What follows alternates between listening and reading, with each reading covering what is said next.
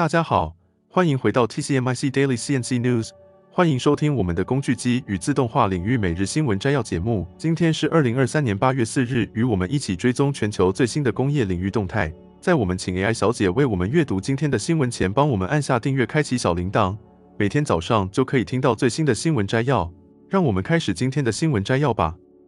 则新闻，在人工智能领域，大型语言模型引起了一场建立越来越大神经网络的竞赛。然而，并非每个应用都能支持这些深度学习模型的计算和记忆要求。液态神经网络是麻省理工学院计算机科学和人工智能实验室 （CSAIL） 研究人员开发的一种新型深度学习架构。它为某些 AI 问题提供了紧凑、适应性和高效的解决方案，这些网络旨在解决传统深度学习模型的一些固有挑战。液态神经网络的灵感来自于对机器学习现有方法的思考，以及考虑它们如何适用于机器人和边缘设备所提供的安全关键系统。在这些应用中，无法运行大型语言模型，因为计算和存储空间不足。因此，为麻省理工学院的研究人员希望创建一种既准确又计算。高效的神经网络已在机器人的计算机上运行，无需连接到云端。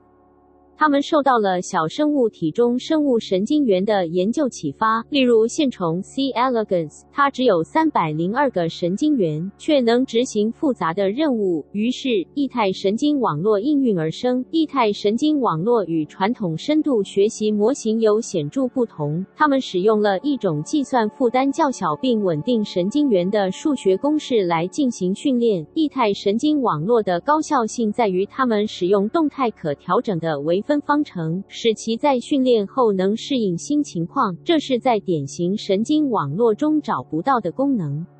举例来说，传统的深度神经网络需要约十万个人工神经元和五十万个参数来执行车辆保持在车道的任务。相比之下，液态神经网络仅需十九个神经元就能达到同样的效果。这种显著的尺寸减小带来了两个重要的好处：首先，它使得液态神经网络能够在机器人和其他边缘设备中运行；其次，由于神经元较少，网络变得更易解释，这在人工智能领域是一个重要的挑战。传统深度学习模型的决策往往很难理解，液态神经网络解决了传统深度学习模型在理解因果关系方面的困难。液态神经网络似乎对因果关系有更好的理解，使其能够更好地应对未见过的情况。例如，麻省理工学院的研究人员训练了液态神经网络和其他几种深度学习。模型来对夏季林中的一系列视频证进行物体检测。当将液态神经网络应用到不同的环境中进行测试时，它仍然能够以高精度执行任务。相比之下，其他类型的神经网络在环境改变时性能显著下降。液态神经网络主要适用于处理连续数据流，例如视频流、音频流或温度测量序列等。然而，对于静态数据库，如 ImageNet，液态网络效果就不那么好了。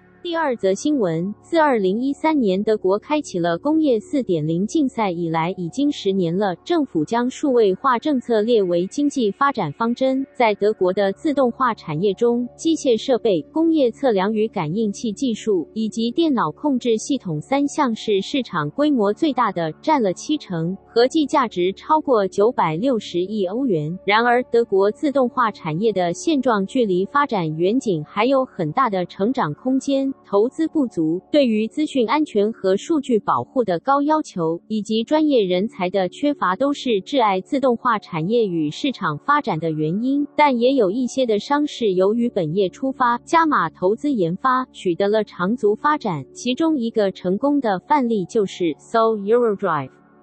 So EuroDrive 是一家位于德国巴登符腾堡邦市近郊的家族企业。该公司从生产电机、变速箱、转换器和齿轮电机起家，目前生产各种尺寸功率的电机驱动器和变频器，以及驱动扭矩超高的工业齿轮箱。二零二二年，So 的营业额达到四十二亿欧元，拥有十七个装配厂和八十九个驱动技术中心，遍布五大洲五十四个国家。该公司不仅在自动化技术的专利数量和注册商标上稳步增长，而且员工中近四分之一是电机与资讯工程师。SCW 的自动化驱动技术应用范围广泛，涵盖汽车加工、饮食与包装注塑到污水处理、起重机技术以及机场行李与仓储物流等多个领域。该公司在发展智慧工厂的模组概念下，还能支持规模较小的分散作业流程，或是建构小型工厂的增值单元。除了自动化工厂，So 还将目光投向了智慧城市与智慧交通领域。该公公司曾参与德国 Cardo Cap 产官学研究案，该项目探索在地下隧道系统自动运输符合欧洲站板规格的运输胶囊，作为传统货运系统的替代方案。此外，So 还获得了德国官方与欧盟的资助，将工业领域中的创新解决方案延续拓展到智慧交通与物流系统。他们正在进行名为 eFuel Campus Bruxelles 的城市实验室计划，该计划涵盖电动车自动感应充电系统和 5G 通讯网络应用，并且测试区域内包裹与可回收包装的自动收发。这项专案的成果预计将在今年九月中发表。第三则新闻，据印度卡纳塔克邦政府透露，富士康将投资超过六亿美元，其中包括一个手机制造项目和一个独立的半导体设备工厂。这将成为富士康在印度的重要投资计划。卡纳塔克邦商业部长 M.B. Patil 在本周三的推文中表示，富士康和美国芯片公司应用材料已承诺分别投资超过三点六亿美元用于手机外壳组件工厂。以及二点四亿美元用于半导体设备制造项目，这将为当地带来相当多的就业机会。手机项目预计可为一万两千人提供工作机会，而半导体工厂则将为一千人提供就业机会。富士康作为全球最大的代工电子制造商之一，大家对它最熟悉的身影就是苹果 iPhone 的主要组装厂。然而，近年来富士康积极寻求多元化发展，不仅在地理位置上，也在产品组合上努力拓展业务范畴。目前，富士康主要的业务仍集中在中国，那里运营着全球最大的 iPhone 工厂。但印度一直在积极推动高科技制造业的发展，因此成为了富士康扩张计划的重要目标。除了在手机和晶片制造项目方面的投资，富士康还积极寻求成为电动车制造商，希望实现对消费电子以外的多样化发展。然而，它在半导体制造领域方面的努力至今尚未取得太大的成功。过去，富士康曾与印度金属制石油多元企业 Vedanta 达成协议，计划成立一家半导体和显示生产工厂，项目规模达一百九十五亿美元的合资企业。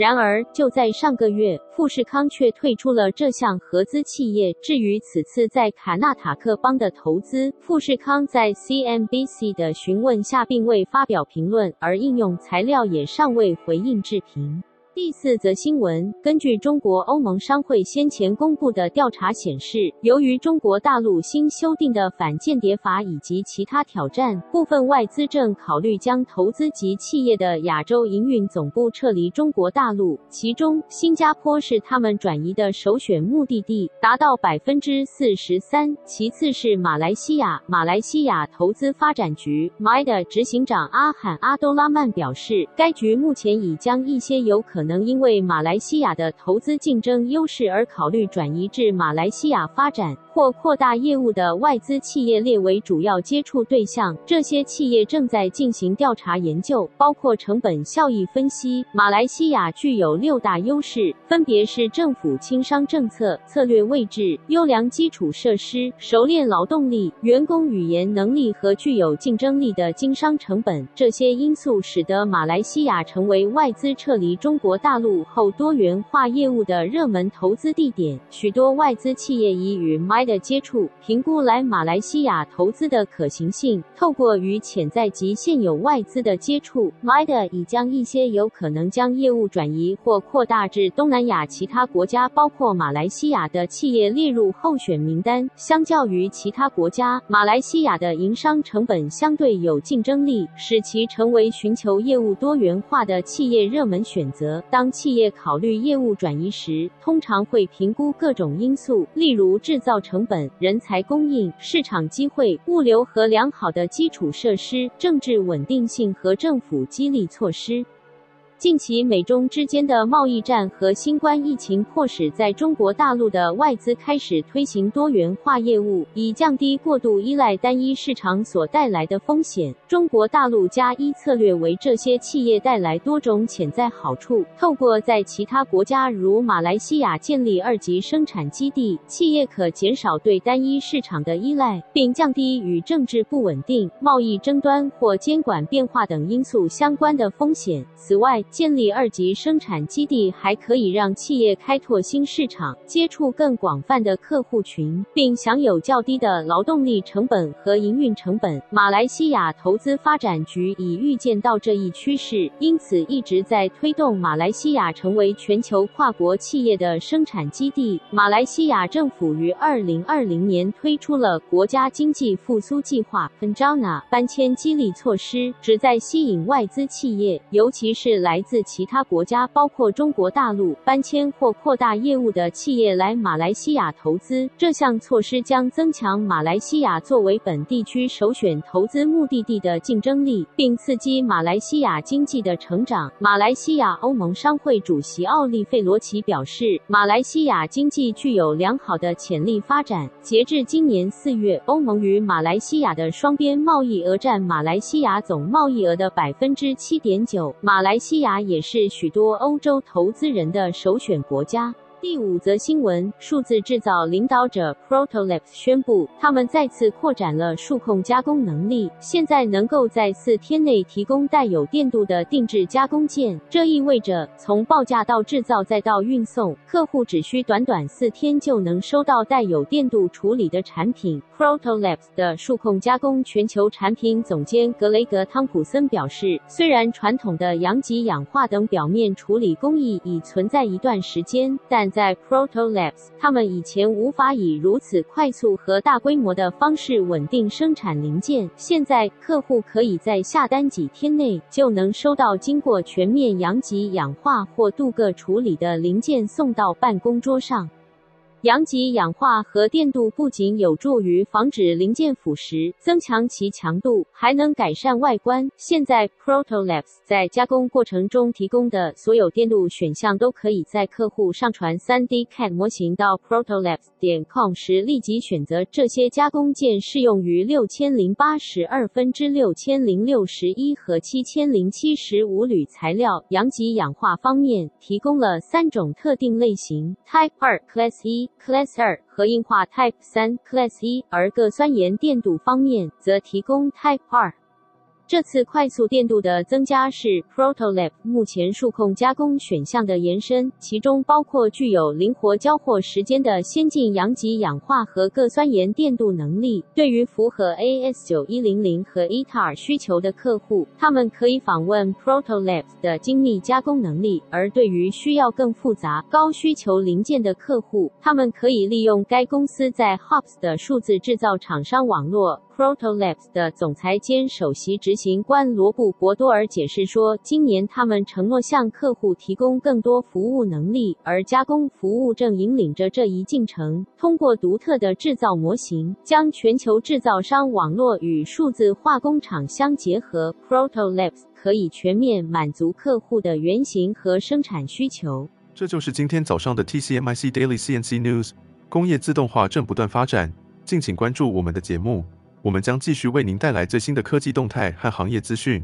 如果你喜欢今天的节目，请给我们一个五星好评或按赞，并在留言中告诉我们你想了解哪些其他有趣的新闻。祝您有个美好的一天！